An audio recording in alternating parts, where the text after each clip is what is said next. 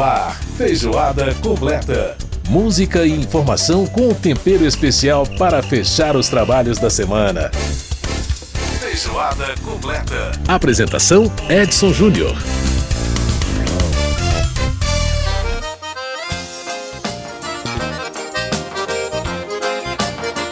Minha vida é andar por esse país. Tô sabendo. Tô te acompanhando pelo celular. Muito bem, estamos aí com feijoada completa, mais um nesta nossa semana, aliás, último programa do primeiro semestre aqui dos trabalhos da Câmara dos Deputados. É sempre muito bom ter a sua companhia. E a gente está homenageando ele, né? O nome de batismo era José Domingos de Moraes. José Domingos de Moraes, quando começou a tocar sua sanfona lá com seus seis anos de idade, ganhou o apelido de Neném do Acordeon. Mas a gente conhece ele mesmo é com o simples nome de Dominguinhos. É, discípulo assumido aí de Luiz Gonzaga, foi do, do Rei do Baião que ele ganhou seu primeiro acordeão de 80 baixos. Ele tinha um de 8 baixos, né, que era presente do pai dele. O, o, o Gonzagão ouviu o Dominguinhos tocar lá em Garanhuns, numa visita lá em, em Pernambuco, Garanhuns, que é a terra do Dominguinhos, e levou ele para o Rio de Janeiro, onde ajudou a deslanchar a carreira do neném do acordeon, que a gente conhece aí como Dominguinhos, né? Ele começou a tocar seguindo os exemplos do Gonzagão, ritmos nordestinos, o shot, o chachado, o baião, mas com a convivência dele com outros grandes ícones da MPB, né, da música brasileira, acabou é, emprestando seu acordeão a vários estilos como samba canção, chorinho e até namorou aí com o jazz, né? Pois é, no próximo dia 23 de no próximo dia 23 aí de julho, né, completam-se 10 anos que o Brasil perdeu esse grande, esse gigante da nossa música Dominguinhos, que a gente está homenageando aqui no Feijoada Completa desta semana.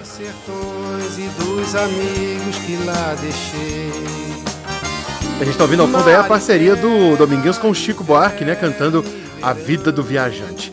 E os destaques do programa de hoje, olha, no primeiro bloco do Feijoada a gente vai falar da lei uh, europeia que impõe barreiras comerciais é, a países que, onde ocorre desmatamento, hein? É, esse tema foi bastante polêmico, foi discutido em audiência pública das comissões de Agricultura e também de Indústria e Comércio aqui da Câmara. A gente vai falar também no programa, no segundo bloco, sobre uma homenagem, né? uma homenagem que vamos fazer aqui para o grande dramaturgo Zé Celso, ou José Celso Martinez Correia, Zé Celso, que faleceu na semana passada aí depois que um incêndio atingiu o apartamento onde ele morava. Zé Celso é um grande nome do nosso teatro, né? Quadro Arte em Cena, a gente vai fazer uma homenagem para ele.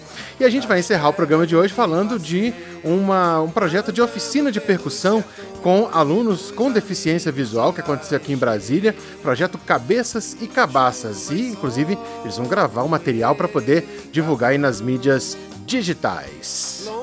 Casa, Esse é o Feijoada Completa que já está no ar. E a gente vai começar de música, porque a gente sempre começa de música, né? Tema da novela Pedra sobre Pedra, cantada pelo Fagner, aqui com Dominguinhos. Pedras que cantam. Oi, introdução bonita. É Zé Américo, meu filho. Quem é rico mora na praia, mas quem trabalha não tem onde morar. Quem não chora prata no ar. O tempo duro no ambiente, o tempo escuro na memória, o tempo é quente e o dragão é voraz. Vamos embora de repente, vamos embora sem demora, vamos pra frente que pra trás não dá mais. Pra ser feliz no lugar, pra sorrir e cantar, tanta coisa a gente inventa, mas no dia que a poesia se arrebenta, é que as pedras vão cantar. Aí o menino, pescador, chegou perto do pai e disse: Ô pai, nós é rico, nós mora na praia, né? Deixa besteira, menino. Quem é rico mora na praia, mas quem trabalha não tem onde morar. Quem não chora dorme com fome, mas quem tem nome joga prata no ar. O tempo duro no ambiente, o tempo escuro na memória. O tempo é quente e o dragão é voraz. Vamos embora de repente, vamos embora sem demora. Vamos pra frente, pra trás não dá mais. Pra ser feliz no lugar, pra sorrir e cantar. Tanta coisa a gente inventa. Mas no dia que a poesia se arrebenta, é que as pedras vão cantar. Isso é que é serviço. Vamos embora. Puxa o fole, Genaro. Me ajuda. Tá aí, Dominguinhos, cantando pra gente essa coisa maravilhosa, né? Pedras que cantam.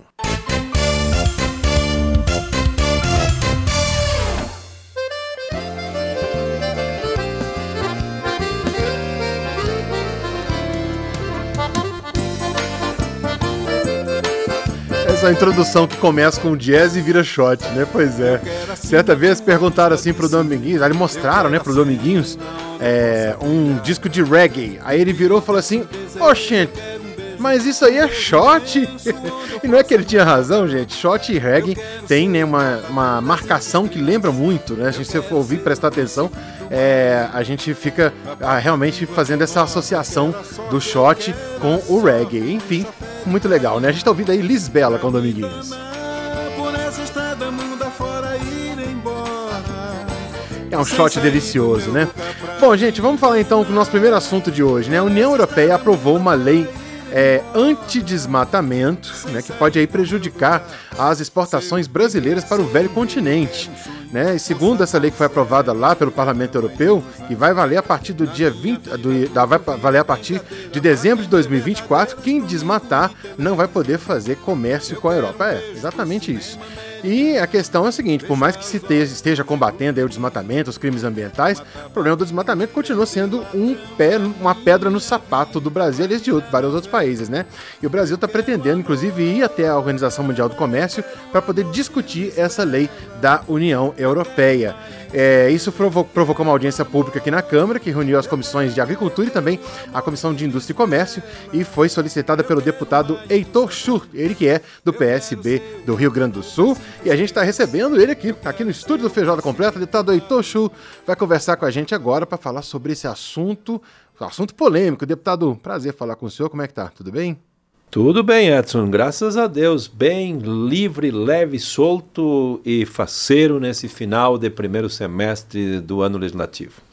Muito bem, deputado. É, vamos falar então sobre essa audiência pública que aconteceu essa semana na Câmara, exatamente tratando né, dessas decisões dessa recente legislação da União Europeia em relação a produtos uh, né, de origem que, segundo é, a União Europeia, trata de, de origem uh, ilícita por, na, na, concepção deles pelo fato de ser exatamente origem com, feito com desmatamento, com uma questão de crimes ambientais.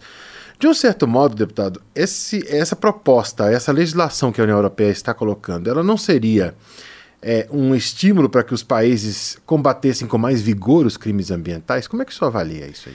Bom, Edson, vamos por partes. Primeiro, fazer lei para os outros cumprir é a coisa mais fácil do mundo.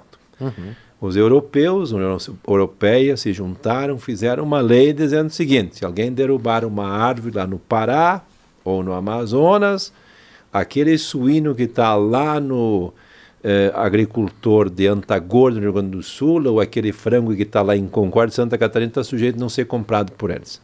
Isso é muito fácil. Uhum. Só que eu acho que as coisas não são assim tão simples. Lógico que tem que ter regra. Por que, que tem regra no trânsito? Você não vai virar uma baderna. Agora, por exemplo, como é que a gente vai competir com os europeus, Edson, que há muitos e muitos anos têm subsídio? Lá tem vaca pastando no campo ganhando mais do que um trabalhador no Brasil. E aí como é que a gente vai fazer? Porque nós sabemos que junto com essa legislação europeia vem uma outra, que é esse acordo da União Europeia com o Mercosul, uhum. onde eles querem comprar os nossos produtos, muito bem, obrigado, podemos vender sem problema nenhum, já fizemos isso há muito tempo. O Brasil é um grande exportador de diversos produtos para a Europa, mas o que, é que eles querem? Abrir as portas para que eles possam vender para nós leite, queijo, derivados, vinho, uva, espumante Aí eu fico me perguntando como é que fica o produtor de uva na Serra Gaúcha pagando imposto quando vier aqui o vinho da França, da Itália isento de imposto. Uhum. Como é que fica o produtor de leite no Rio Grande do Sul, no Paraná, em São Paulo, em qualquer lugar desse país, quando vier de lá o queijo da Suíça com aquele carimbo, com aquela marca que todo mundo quer comprar. Eu acho que o acordo que está posto aí precisa ser lapidado. E quero de público dizer aqui parabéns ao governo brasileiro. O presidente Lula foi muito firme, muito duro, dizendo assim, assim não vai dar. Nós temos coisas para acertar? Temos. E acho que nós temos um compromisso de diminuir desmatamento, mas não é de hoje para amanhã que se faz isso. E, nesse cenário, não tenha dúvida nenhuma.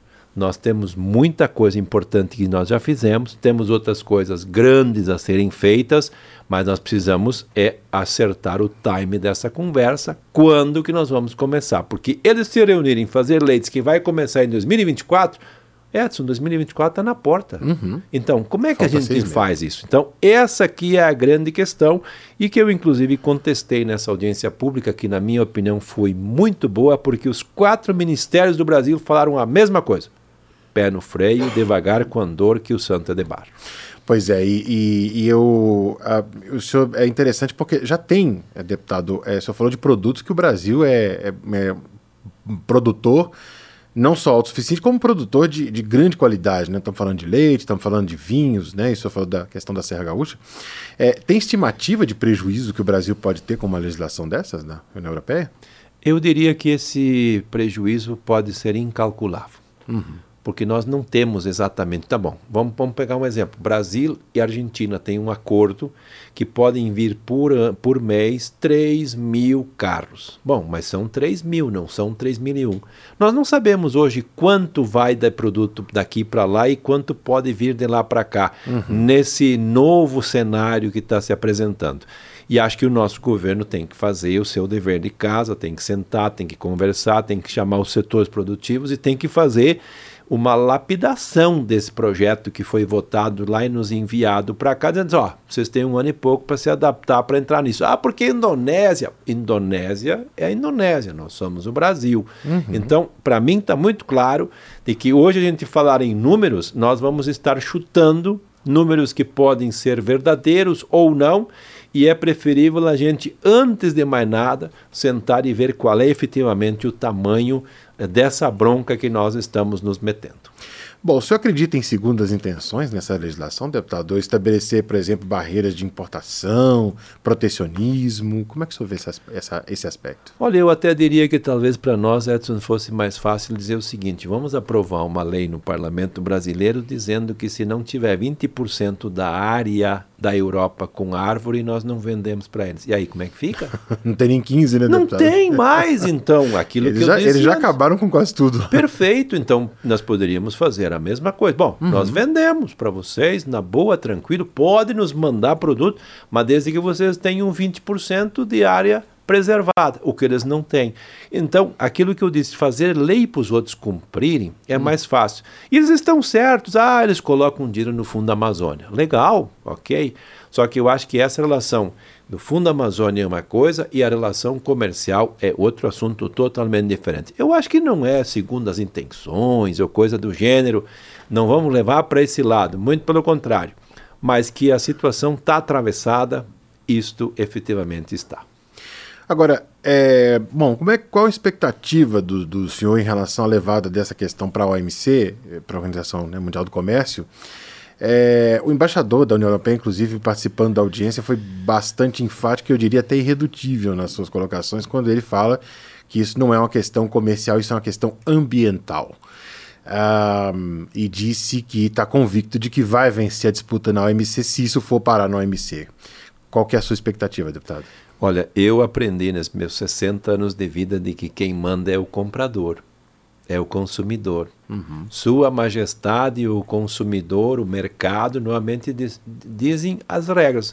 Se ele não quer comprar, ele não compra. E para comprar tem que ser desse jeito. Eu já vi muitas coisas é, nessa minha caminhada é, acontecer mundo afora, em, em especial no setor primário, em algumas situações. Por exemplo, o Brasil, para vender algumas coisas para o mundo árabe, teve que adaptar o frigorífico, senão uhum. não podia vender. Não podia, exato. Ah, o setor do tabaco não podia exportar porque tinha é, mão de obra infantil há 30 anos atrás. Bom, terminou com isso, continuou com o seu mercado. Então, as coisas que tem que ter um pouco mais de bom senso, de boa vontade, ajustar essas questões e, logicamente, com isso nós vamos é, construindo as soluções e, de preferência, sem animosidade, sem briga. Eu até diria para o governo brasileiro pegar um pouco da dose de calma dos chineses, dos orientais, para abrir esse processo de negociação. Porque uma coisa é certa, Edson boa parte das coisas que eles consomem, eles precisam do Brasil. E se uhum. nós não vendermos para eles, vai ser ruim para nós, mas não vai ser bom para os europeus. E isso nós não queremos. Uhum. Isso acha que é uma regra de transição? Como é que, como é que você avalia que, que, que pode ser feito essa negociação aí, uma, uma, uma, regra de transição mais, mais longa? O senhor falou em 30 anos a questão né, do, do da indústria do tabaco, quer dizer, nós, né, foi uma uma luta muito grande, até porque, de fato, né, havia um problema muito sério em relação a essa questão de mão de obra infantil no Brasil, ainda há, mas não é, é da forma como, como havia, evidentemente. Mas, é, enfim, uma regra de transição, como, como seria na avaliação do senhor?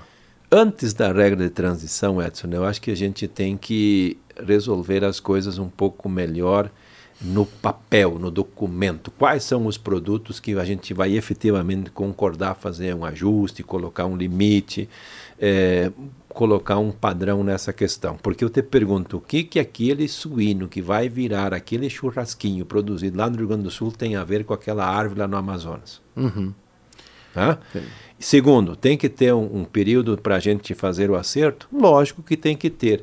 Mas no meio disso também eu sei que o próprio embaixador disse para mim ontem que ele tem mais 30 dias para organizar o trabalho. Depois uhum. vem outro. Daqui a pouco vem outro, Edson. E o rumo da prosa muda, as coisas efetivamente vão ser diferentes. É, eu acho que agora a gente tem que dar uma deixar essa poeira baixar um pouco, ver como é que a gente se organiza. E eu não tenho dúvida nenhuma de que o governo brasileiro não vai deixar nenhum setor na mão, nenhum setor para trás, nenhum setor desassistido e que nós possamos, a partir desse diálogo, chegar a um denominador comum e talvez alastrando o prazo para uns cinco anos e fazer esses ajustes que me parecem muito prudentes e oportunos. É, de fato, né, combater o desmatamento é um, de fato uma obrigação nossa e, evidentemente, é, de maneira responsável de maneira é, num tempo correto, mas a gente tem uma coisa que a gente vai ter que, que tem que fazer, né? E esperamos que isso de fato aconteça. O deputado Heitor Chu conversando com a gente, ele que é do PSB do Rio Grande do Sul, a gente batendo esse papo aqui sobre essa audiência pública que aconteceu essa semana, tratando aí dessas medidas da União Europeia em relação à compra de produtos é, e questionando a questão aí do desmatamento. Deputado, muito obrigado por, pela participação aqui com a gente e um grande abraço para o senhor, obrigado pela oportunidade e volte sempre aqui no nosso programa. Muito agradecido, voltaremos. Pois é, grande abraço. Muito bem, a gente conversou com o deputado Heitor Schur, do PSB do Rio Grande do Sul, ele que é autor do requerimento para a realização dessa audiência aí, que debateu a questão da nova lei sobre desmatamento da União Europeia e as consequências para as exportações brasileiras. A gente vai para um breve, breve intervalo aqui no Feijoada e volta já já. Eu quero um beijo. Feijoada completa.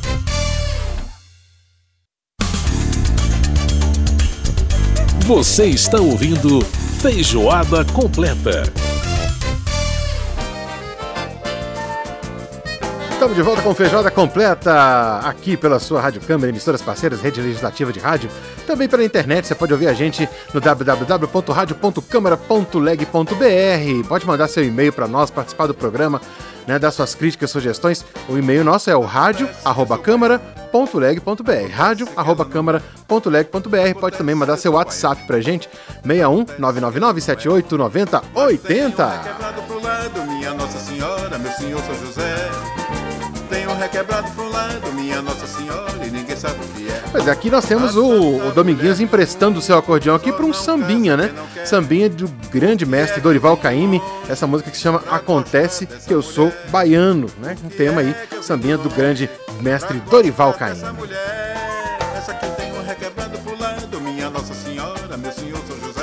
É isso aí, estamos homenageando o Dominguinhos nesses é, 10 anos completados aí da sua morte. Foi ele que faleceu no dia 23 de julho de 2013. Muito bem, agora a gente vai falar de arte, cultura e teatro aqui no Feijoada. Arte em Cena. O que acontece nos palcos, museus, galerias e outros espaços culturais. Com André Amaro. André Amaro, mais uma vez participando aqui com a gente do Arte em Cena, nosso quadro que fala de teatro, fala de exposições. E hoje a gente faz uma homenagem importante. André, prazer ter você aqui mais uma vez. E aí, Eu que bem? agradeço sempre, Edson. Obrigado mais uma vez por estar aqui. Bom, André, a gente vai falar de José Celso Martinez Correia, né? Que a gente Uhum. perdeu aí na semana passada, um- uma pessoa importantíssima na história da nossa dramaturgia, Uhum. da dramaturgia brasileira. E você traz um convidado para conversar com a gente para poder falar um pouco de José Celso, alguém que conviveu muito de perto com ele, né? Sim, Edson, trago aqui o Fernando de Carvalho. Fernando é prata da casa, ator, diretor aqui de Brasília, dramaturgo também, que esteve com o Zé Celso nesses últimos anos, né, trabalhando com ele, às vezes presencialmente, às vezes online, mas diretamente com ele, desenvolvendo inclusive a dramaturgia do que seria o próximo espetáculo, A Queda do Céu. Então, Fernando é uma pessoa muito bem-vinda que tem também muitas histórias para contar, porque estava no olho do furacão, né? Exatamente. Fernando, é um prazer receber você aqui, viu? Prazer, Edson. Bom dia aí, André. Prazer. Bom, Fernando, você, você que coordena aqui o liquidificador, né? Você foi, ah, já dirigiu vários espetáculos aqui do, do liquidificador. Com o Zé Celso, você trabalhou no Fausto, né? No Sesc Pinheiros, uma direção que se fez junto com, junto com ele. É, e na adaptação também do Hélio Gabalo, né? Do é, Antônio ah, Antônio Arthur. Arthur, exatamente. Bom, você estava trabalhando agora na adaptação justamente dessa, dessa, do próximo espetáculo que seria dele, seria A Queda do Céu, né? Conta um pouco pra gente desse, dessa experiência sua do trabalho com ele e, e enfim, a, importância, o papel do teatro oficina na história do teatro brasileiro, né? Sim. É, eu acompanho Oficina assim desde os 16 anos, faz mais de 20 anos. E conheci o Zé em 2016, assim, com- que aí eu passei a conviver com ele uns sete anos seguidos, assim, os últimos sete anos eu convivi com ele. E a hora que eu me aproximei mais dele foi a hora que a gente começou a adaptar o Helio Gabalo. Foi durante a pandemia. A gente estava ocioso alguns tempos, né? Principalmente noturnos. E realmente ninguém se encontrava. O Zé estava ficando. é, a, a, a, coluna dele, o corpo dele estava ficando depreciado, né? Por causa da, da falta de encontros, porque ele fazia muita fisioterapia, muitas coisas. E aí a gente intensificou o processo do Heliogabalo. Fizemos uma, uma adaptação de uma, de uma biografia que o Arthur fez. Fizemos uma adaptação para português brasileiro. A língua do Nelson Rodrigues, como o Zé Celso gostava de falar, né? Aham. Que a gente não fala português, a gente fala brasileiro. É verdade. É, tem até a musiquinha lá do, do Cartola, né? Acho que é Cartola. Não, é do. É, o que tinha um queixo. O, Noel Rosa. Noel Rosa, Noel Rosa. tem a música que fala que, no, que, o que tudo que o malandro fala não é português, é brasileiro. Brasileiro, Ele né? gostava de cantar. É, o João Nogueira também tinha um samba que falava isso, né? Que eu não falo gringo, eu só falo brasileiro. Ele falava brasileiro. Então a gente foi adaptando esse texto, né, do, do francês mesmo, ele, ele, ele lendo uma versão em francês, eu lendo uma versão em espanhol, a gente foi traduzindo e adaptando para teatro mesmo, para tragicomédia orgia, que também era o, o estilo teatral que ele sempre sempre cultuou assim, né, da dramaturgia que ele inventou, digamos assim, né, que era a tragédia, a comédia e a orgia na mesma peça. Pois é. Essa questão da orgia é uma coisa muito curiosa, né? Porque ela nos remete também ao termo catarse, né? Que também era um termo que ele utilizava justamente para se referir a essa a esse estado, né? Dionisíaco, muito eh, além do que o termo, digamos assim, na sua origem quer dizer, né? Porque o catarse, digamos, do ponto de vista da eh, cultura teatral eh, grega, vem de uma identificação né, do público com os temas abordados em cena, né, a ponto de haver uma espécie de convulsão emocional do espectador. Né. Mas ele dizia que não, esse, essa catarse é, é a catarse a que Nietzsche também se referia, né, que é justamente a, a, a libertação né, é, do, do, do, indivíduo, quando ele não sabe mesmo quem ele é. E aí ele pode ser tudo, né? pode ser mito, pode ser Deus, pode ser demônio. E, além do bem e do mal. Além, além do, do, bem e do, do mal, mal, exatamente. E, e oficina, e, e, nesse ponto, né, eu acho que a oficina tem esse papel revolucionário, né, Fernando tem. e André? É, é, como, é que você, como é que você define isso, Fernando? Principalmente assim, nessa questão desse papel de trazer um, algo completamente diferente para a história do nosso teatro. Né? É. O Oficina e o Zé Celso, né? Uhum. Ele tem uma vivência, um corpo completamente revolucionário. Assim, é, qualquer pessoa que atravessou a vida dele foi é, foi transformada de uma forma radical, assim. E é muita gente no Brasil. Você pode ver aí o tanto de homenagem que a gente está vendo, né? Uhum. É muito amor, assim. Ele é uma pessoa que atravessou com muito amor as, pessoas, as outras. Eu, eu, convivi com ele dos, dos 80 aos 86, essa última fase da vida dele. Uhum. E mesmo assim, ele era um, um, corpo muito vivo, muito presente, muito erótico, assim, sabe? Assim, muito teatral, assim. Ele, como ele já, não, ele já não precisava mais fazer nem coisas muito cotidianas, porque ele, ele tinha uma série de pessoas que cuidavam dele, uhum. ele ficava completamente ligado ao teatro, completamente ligado à arte, ao delírio. Isso isso está cada vez mais raro, né? A gente não vai ver mais um, uma figura assim no teatro que, que tenha tanto espaço de mídia, tanto espaço de voz, né? Tanto, tanto atravessamento para o país, para a cultura do país, né? O teatro tem perdido lugar na, nas mídias e nas mídias sociais também, né? Agora é... a gente está falando de alguém que nasceu em 1937 e, e, de, e que é, se hoje ainda existe o problema da homofobia no Brasil, você imagina o que, que era isso nos anos 60, Exatamente. nos anos 50, né? Quando o Zé Celso, é, quer dizer, era, era jovem, era né, adolescente, jovem. É, é, quer dizer, tudo isso acho que influencia de uma, de uma certa forma no, no fazer cultural dele, quer dizer, no fazer é, dramatúrgico dele, né, Fernando? Completamente. Ele ele sofre, ele inclusive me falava ultimamente que na época dos anos 60, que é aquela época mais produtiva assim do quando ele começou a, a fazer os primeiros grandes sucessos dele, uhum. ele sofria muito homofobia da classe teatral que da também, própria classe teatral. Da própria classe teatral, que também era, era um, um, um, um, pessoal, ele falava assim, que era pessoal que era esquerda da cintura para cima. que, Sim, da cintura para baixo. E ainda não tinha, é, ainda a esquerda naquela época ainda não tinha também um, uma vivência assim, é, identitária como hoje, né? Assim, com lutas é. antirracistas, anti-homofóbicas.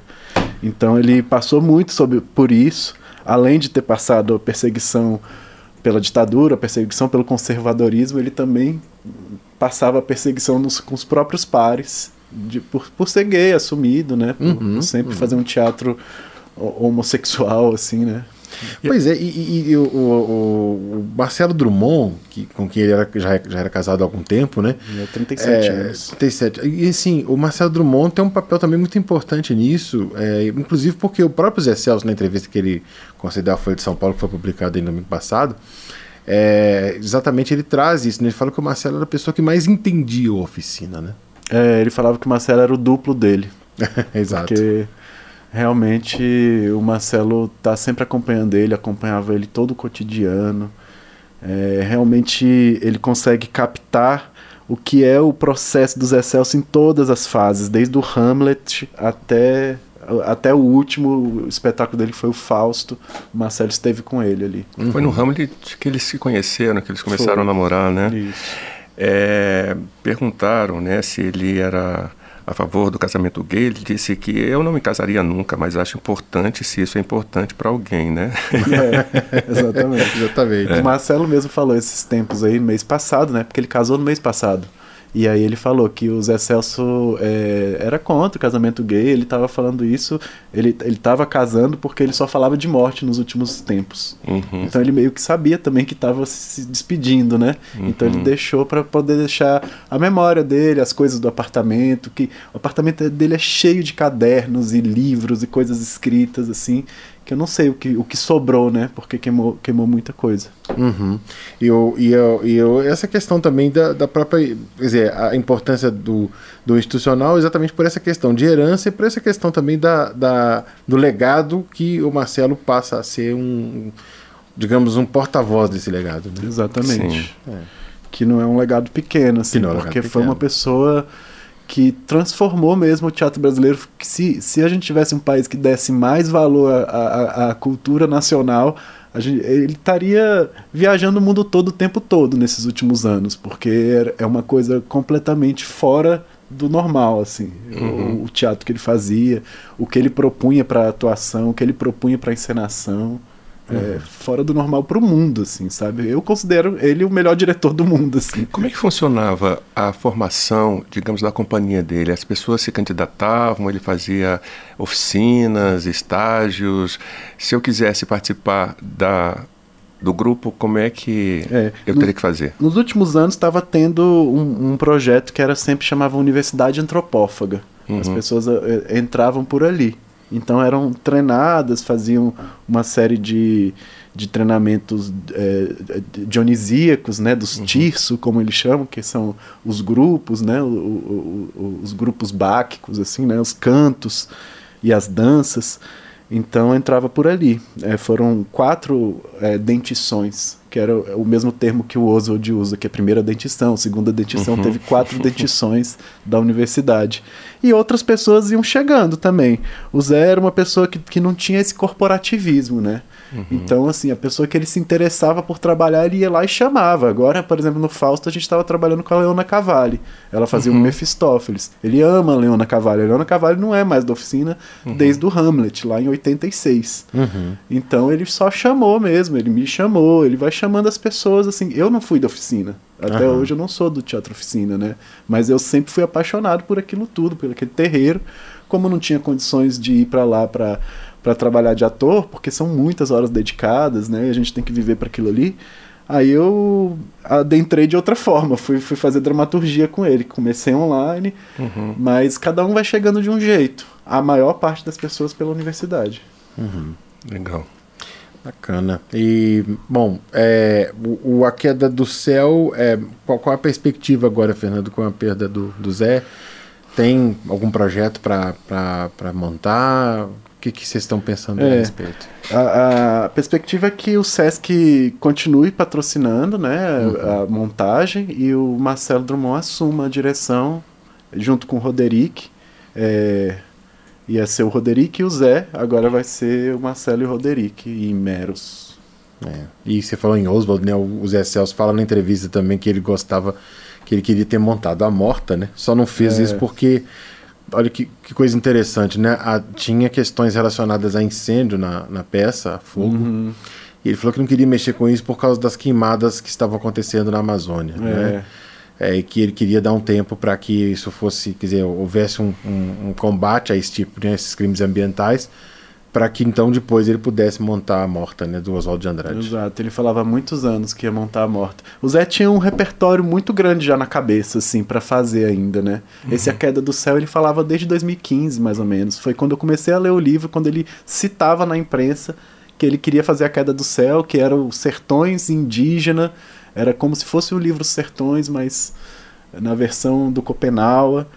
Então ele já carregava também é, Senhoras Afogados, que ele ia fazer com a Fernanda Montenegro, fazendo assim a, a velha lá. É, ele ia fazer também a, a Morta, ele ia fazer o Heliogabalo. O Heliogabalo ele só não fez agora porque ele falou que o governo Lula era muito mais ligado às questões indígenas, então o Queda do Céu era mais importante. Mas ele tinha um repertório para desenvolver, para mostrar para nós ainda, É, que é. ficou aí. Exato. Bom, é, a gente, você falou em Copenhague, o, o A Queda do Céu, a ideia é trabalhar com atores indígenas, né? É, que o Zé queria muito fazer isso. É, esse, essa ideia continua, evidentemente, né? Justamente. É. A gente tá, tá com um elenco bem legal, assim, encabeçado muito pela Zahri Tenterrar, que é uma atriz impressionante, que ele fala que ela é igual a Cacilda, e é impressionante mesmo É. ver ela lendo o texto, assim, de primeira, ela já faz um, um espetáculo. É, João Nin, que também é um dramaturgo indígena, é, tá, tá, tá, tá, que tá se criando, se formando ainda. Ele falou que os brancos só vão fazer os missionários, a FUNAI é, e os garimpeiros. Garimpeiro. O restante é. tudo elenco indígena. Curiosamente, né? Como se não tivesse nenhuma conexão com a realidade, né? Estou sendo irônico, evidentemente. O mais interessante que eu acho do trabalho do, do Celso é justamente isso, né? Colocar é, no seu devido lugar, né? As, as questões e as pessoas, né? Então, assim, um teatro autêntico mesmo, que fale de temas indígenas, não poderia ser diferente, né? Ou seja, com elenco formado por indígenas, né? É isso é muito legal. E se a gente tem essa formação, quer dizer, se a gente tem esses atores, né? Por que não trabalhar com eles? Acho que é, é sim, importante sim. demais. Muito bem, André Amaro conversando aqui com a gente, Fernando Carvalho. É, Fernando, primeiro quero agradecer, quero agradecer a sua presença, agradecer ao André por ter te convidado. André, muito obrigado aí por, por esse convite feito ao Fernando para poder é? tra trazer aqui essa contribuição preciosa para a gente. E obrigado a você pela coluna, que hoje foi uma coluna A3, né? Nós temos aqui uma, uma rodinha de conversa. É verdade. Muito, muito saborosa e que a gente possa brindar a esse grande, grande nome do nosso teatro, Zé Celso Martinez Corrêa, é, a quem a gente presta esse tributo aqui no programa de hoje. André, muito obrigado mais uma vez. De nada, Edson, sempre aqui presente. Um prazer falar de Zé Celso, esse homem que veio pelo fogo e se foi pelo fogo. Meu querido Fernando Carvalho, muito obrigado. Obrigado, Edson. Grande abraço. Muito bem, a gente ouviu a participação do André Amaro, do Fernando de Carvalho, conversando com a gente aí sobre o grande Zé Celso. E a gente vai fechar esse bloco agora com esse lindo samba canção. Aí, grande mestre Dominguinhos cantando pra gente essa, esse samba gravado em 1980. Quem me levará sou eu.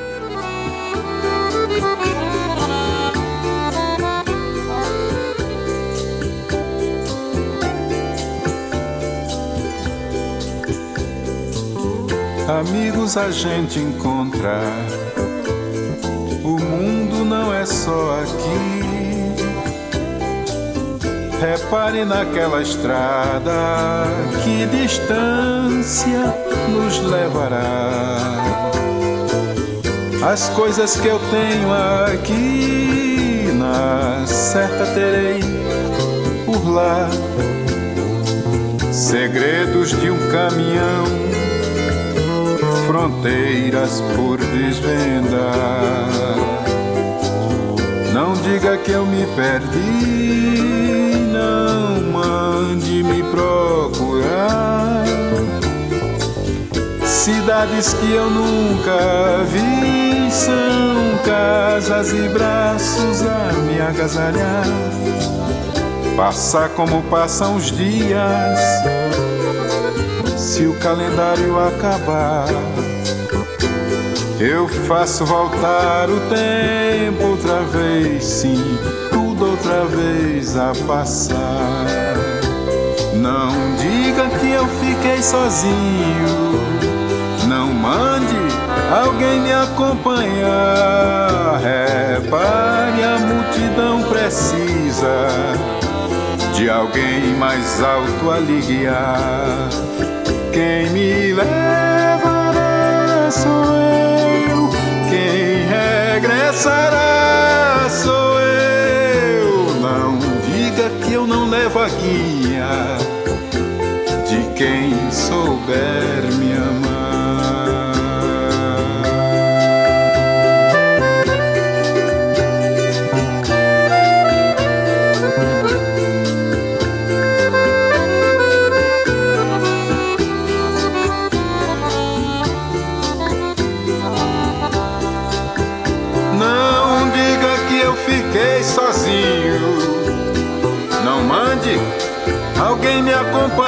Acompanhar. Repare, a multidão precisa de alguém mais alto a lhe guiar.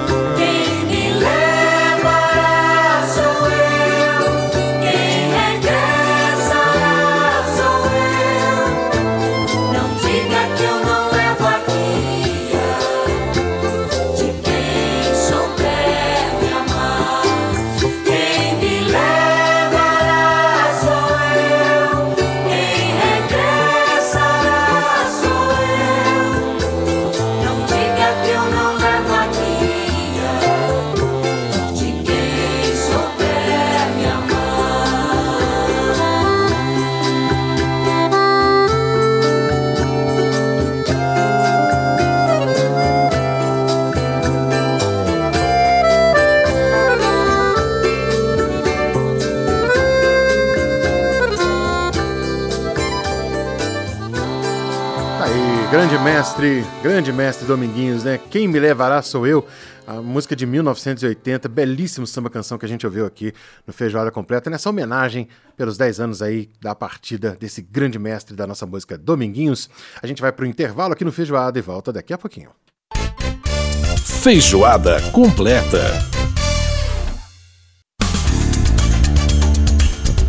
Você está ouvindo Feijoada Completa.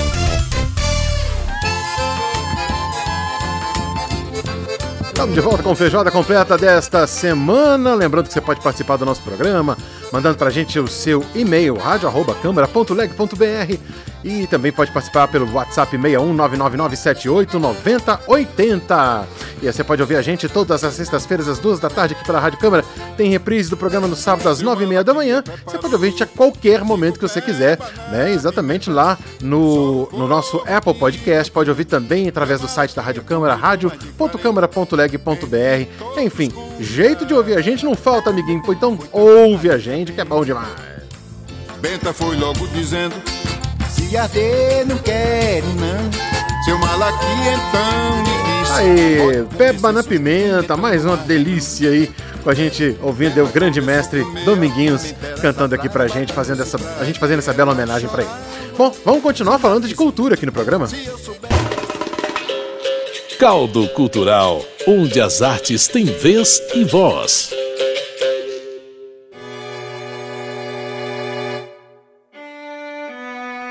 Pois é, a gente tá ouvindo aí um tema com essa cara erudita, né? Dando uma pausa aqui na nossa conversa sobre Dominguinhos, porque a gente vai falar de um projeto muito interessante, né? Um projeto que parte aí da música erudita, com influências do rock progressivo, né? E também da boa música brasileira, das percussões, enfim, fabricação de instrumentos, uma, uma oficina que pretende né, tra tra é, trazer essa questão. Pois é, esse é o projeto Cabeças e Cabaças, que está sendo aí desenvolvido pelo, é, pelo professor e musicista Alan Carlos Ferria, com alunos com baixa visão e cegos, né, aqui de Brasília, é, e o projeto que vai resultar na gravação aí de um concerto, uma espécie de videoconcerto, né, que vai trazer os instrumentos de percussão junto com a orquestra, enfim, uma coisa muito, muito bacana com o apoio aqui do FAC, Fundo de Apoio à Cultura do Distrito Federal. E é com o Alan Carlos Ferre, o, o idealizador desse projeto, que a gente vai conversar com ele para saber um pouco mais sobre essa proposta. Alan, muito prazer falar com você, prazer ter você aqui no nosso programa, tá tudo bem? Tudo bem, Edson, obrigado você pelo convite, prazer imenso estar aqui podendo compartilhar aí com todos, né, sobre esse projeto aí, que é o meu primeiro projeto. Eu estou tudo bem por aqui. Pois é, Alan, é, vamos falar um pouco sobre o nascimento desse projeto. É, você já tinha feito algum trabalho específico com pessoas com deficiência? É, foi mais é, uma questão aí pela exigência né, do FAC em, em, relação à questão da inclusão das pessoas com deficiência. Conta um pouco pra gente. E esse nome que eu achei muito bacana, porque cabaça se refere justamente a é, material de fabricação de, de instrumentos de percussão, como, enfim, né? A, a, o instrumento de percussão é de, de, de, origem muito, muito brasileira, mas que também se usa hoje em dia em todo mundo instrumentos de cabaça, né? Conta um pouco pra gente sobre essa ideia. Ah, vamos lá. Ah, daqui a pouco eu chego na cabaça, né? Vamos primeiro chegar qual foi o, o, a ideia uhum. desse projeto, né? É, não foi é, exigência do FAC, né? Foi assim, eu, eu sou estudante, né? Era, né? Eu acho que da UNB, eu me graduei, sou bacharel em composição lá. Uhum. E uh, no momento eu, eu, eu, fui tutor de uma pianista, ela tem deficiência visual, é a Carolina, e numa matéria de gravação, teoria da gravação, prática de gravação. E a, a gente se tornou amigo, e passamos na matéria, tiramos SS, os dois, assim, eu fiz tudo para poder ajudar ela, porque era um pouco de tecnologia, sobre gravação, né, poder transmitir tudo isso para ela. E eu, sei lá, gostei, eu achei legal. Assim, eu sempre quis estar para ajudar ela antes de ser tutor dela nessa matéria. E a gente fez essa amizade. Uhum. E eu pensei, comecei a pensar, poxa, podíamos fazer um projeto de e chamar a Carol pro piano, né? Aí ela, ela nem, eu não, não falei com ela, né? E passou no, no meio da pandemia eu escrevi o projeto. Eu comecei a bolar o projeto e quando eu falei chamei ela, né? Eu, eu, assim, ele meio que surgiu nesse momento assim pós pandemia, assim, no finzinho, sabe? E dentro disso, quando eu chamei a Carol, é, eu também tive uma pesquisa no meu curso de composição e eu, foi onde eu conheci o professor Walter Smetak, que é um suíço, né? Morava na Bahia, foi professor da UFBA em 69 uhum. e ele era fantástico. E foi através dele que eu conheci as cabaças nesse sentido de ir além do que só a cabaça é, né? É, e chegar nessa parte toda de instrumentos. Então aí teve uma simbiose de dois projetos, né? Essa ideia de inclusão, mas também eu queria explorar esse lado que eu tinha com a cabaça também. Eu fiz capoeira desde os seis anos. Ah, que legal. Né? Então assim, estava uhum. próximo. E aí, conhecendo Walter Smetak, com a música, com a ideia que eu tive de criar um espetáculo, eu juntei tudo, chamei a Carol e dali a gente começou a bolar todas as ideias. Então, partiu mesmo disso, assim. E da possibilidade que, que assim, da capacidade, assim, como músico que, que ela tinha, assim, também, o pessoal que eu conheço, falava, ah, vamos colocar para a gente poder girar aqui na cidade. Que bacana, né, Alain? Como é que foi o desenvolvimento desse trabalho, assim? Você pegou esses alunos que, que fizeram a oficina, né? Você, perguntou, você pegou do zero, o que, que eles aprenderam exatamente? Quer dizer, não só a, a, o aspecto da, do, da execução né, do instrumento, mas também da construção, né? Sim.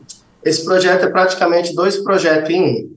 Eu, eu, eu entrei, é, é, fui aprovado pelo FAC na categoria música mais orquestra, né? Uhum. Só que dentro é, disso, eu desdobrei ele e fiz uma oficina, né, com parceria lá com o Centro de Ensino Especial de Deficiência Visual, é, o CEDV. Eu entrei em contato com eles, com o diretor Ayrton, e a gente firmou uma parceria. Por, por sorte, assim, né, não sei se é por sorte, porque toda é, a comunidade, né, é, DV tão, tá, tá, lá nessa escola. Então, lá mesmo eu encontrei alguns músicos amadores e encontrei músicos profissional, profissionais. Uhum. Uhum. Né? Aí a seleção, assim, é, não teve uma, uma seleção, né? Foi mais um convite. Foi, ah, eu sou músico. Falei, então tá, quer participar? Tal. Aí foi, foi, a gente foi de um em um. E tinha esses amadores que lá tem, tem, tem música, né? Nessa escola, tem, eles desenvolvem coral, né? Então tem uns assim que estão começando, que já estão estudando piano, e tem dois que é violonistas profissionais também que estudam na UNB, que estudam lá, Sávio e Matheus. Eu juntei isso só que todo o material desse projeto foi criado na hora. Uhum. Contato direto com eles. Uhum. Ah, que bacana. É, toda a composição é, foi, ela, é, esse era o propósito, compor assim espontaneamente. E, e, deixa eu te perguntar, desde o início a ideia era, era você trabalhar com orquestra, quer dizer, a, a é, juntar a orquestra de câmara aí para poder fazer esse, esse trabalho. E aí, claro, entra na sua influência de formação erudita que você tem também, né? É, na verdade, assim, uh, eu, eu, eu, venho da música popular totalmente, né? Assim, uhum, eu. Uhum. Você acaba ouvindo tudo, né? Agora você acaba ouvindo de tudo. Aí teve a parte do rock and roll, e chega aquela parte que você vai abrindo, vai ampliando e começa a ouvir música erudita também. Sim. Mas essa parte do, do, do rock and roll, no, ainda mais no sentido do, da música progressiva, que ela era levava mais para esse caminho mais de expansão musical, né? E foi por onde é, agora, depois da formação, eu pensei, poxa, eu não tenho um estilo de fato, eu sou um compositor, né? É, eu vou aproveitar as coisas que eu gosto, né? Então eu peguei, já com essa, é, depois do bacharel, né, com essa influência toda de pesquisa, estudo em música erudita, estudando piano, estudando violão clássico e tudo, Vila Lobos, com certeza. Ah, demais. Isso faz parte, né? Isso faz uhum. parte, tem que estar misturado entre esse popular a música é, erudita, né, e a música moderna. E o Vila Lobos fazia isso com maestria, né? O Vila Lobos você pega, por exemplo, o próprio Trenzinho Caipira, que é a composição que acho que todo mundo conhece, assim, grande parte das pessoas conhecem, e você vê que ela realmente é uma. É, o, o que ele faz ali com percussão naquele, naquele tema é um negócio espetacular, né? Fantástico. Tenho muita influência, assim. Fiquei apaixonado em poder me aproximar mais de Vila Lobos. E Egberto Desmonte depois, Hermeto Pascoal. Então, assim, eu, eu, é meio que nessa linha. É, não tem um, um, lugar fixo, assim, musical. Eu posso tanto, e eu gosto de é, escrever para esse formato de essa orquestra de câmara menor, é mais controlado, né? É mais acessível ainda nesse nível, assim, de pessoas e amigos que tocam via, né? Mas também eu gosto muito de, de música só para violão, né? Tem composição espécie para violão, só para coral, só para. Uhum. Então eu vou variando, desde música eletrônica com sintetizador. A minha ideia é essa fusão mesmo, entre música sintética e música orgânica, e música de concerto. Que bacana, Alan. E, e, e, bom, agora é hora de fazer o registro disso, né? Vocês vão é, nessa. nessa é, fazer a gravação e depois, agora, posteriormente, lançar isso nas plataformas digitais. Conta pra gente nas plataformas de streaming, né? Como é que tá aí essa, essa ideia da, da gravação? Como será isso? Quantos temas vocês vão gravar? É, enfim, co como é que vai ser esse registro e o lançamento para as pessoas também procurarem, né? Os nossos ouvintes aí que estão escutando a gente procurarem assim que tiver disponível para as pessoas ouvirem um pouco do trabalho, né? Sim. É, o projeto Cabeças e Cabaças, o poder da visão interior, né?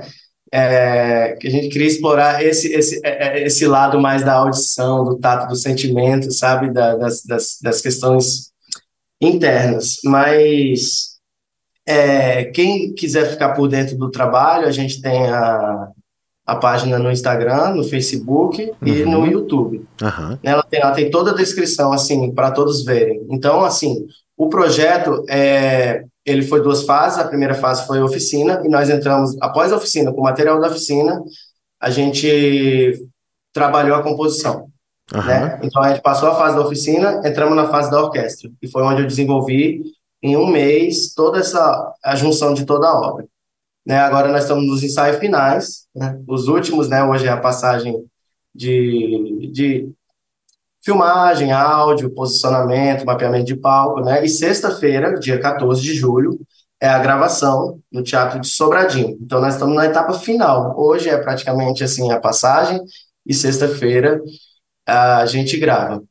O, é, essa obra está dividida em oito partes. Uhum. Ela é inteira, né? Mas com oito partes, é, tendo poema, tendo música coral, música de, é, de concerto, né, temas de concerto, ela abre com pelúdio. No total são oito movimentos: atabaques, maracás, coro e todo mundo interagindo. O interessante é essa interação da, dos DVs, né, os, é, pessoal com deficiência visual, e a orquestra. Uhum. Então é tudo bem misturado, é uma coisa bem, bem legal. E sexta-feira a gente está gravando. É, é, até diferente assim a questão desse projeto, porque não é uma apresentação. Ao final do projeto não é uma apresentação, né? É uma gravação, uma gravação. como se fosse um vídeo concerto, né? Uhum, um vídeo uhum. concerto. E, e, enquanto ele não sai oficialmente, vai ter toda a cobertura das mídias sociais, falando que é onde vai sair é, imagens, é, gravações de áudio de todo o processo, os instrumentos que eu criei. Né? Eu criei vários instrumentos, então vai estar tá até o lançamento vai ter o pré-lançamento mostrando a orquestra, mostrando o pessoal da oficina, uhum. todo mundo. Então, assim, ele, ele, ele é gravado agora sexta-feira, dia 14, mas aí ele segue nas, nas mídias sociais. Alan Carlos Ferre conversando com a gente, ele que é o coordenador, idealizador desse projeto, diretor, compositor também desse projeto Cabeças e Cabaças, um projeto que tratou aí né, dessa questão de confecção de instrumentos e tudo mais e também juntando com a orquestra, fazendo esse belo trabalho. Alan, muito obrigado aí pela participação, muito sucesso no projeto aí para você e para todo o pessoal que está envolvido. Um grande abraço para você, tudo de bom. Eu quero só deixar aquele grande abraço aí a todos, que o projeto está apaixonante.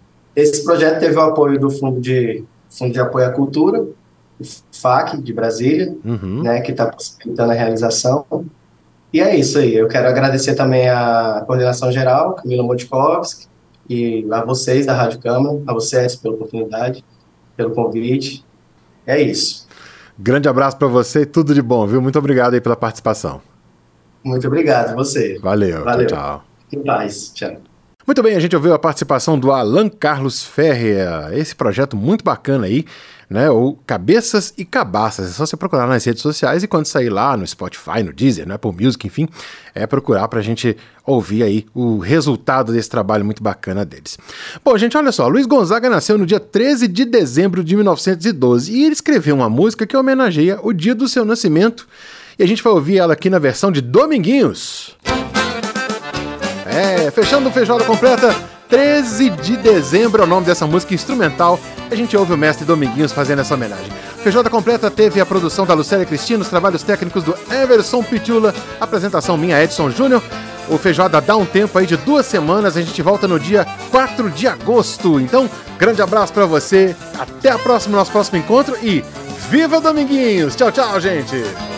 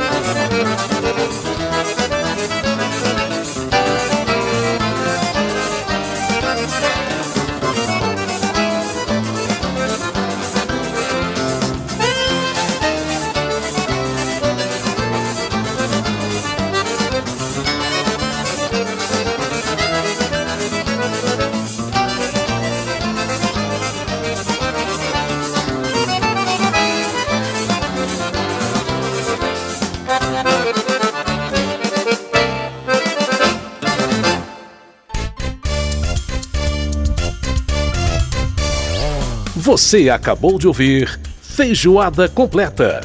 Música e informação com tempero especial para fechar os trabalhos da semana.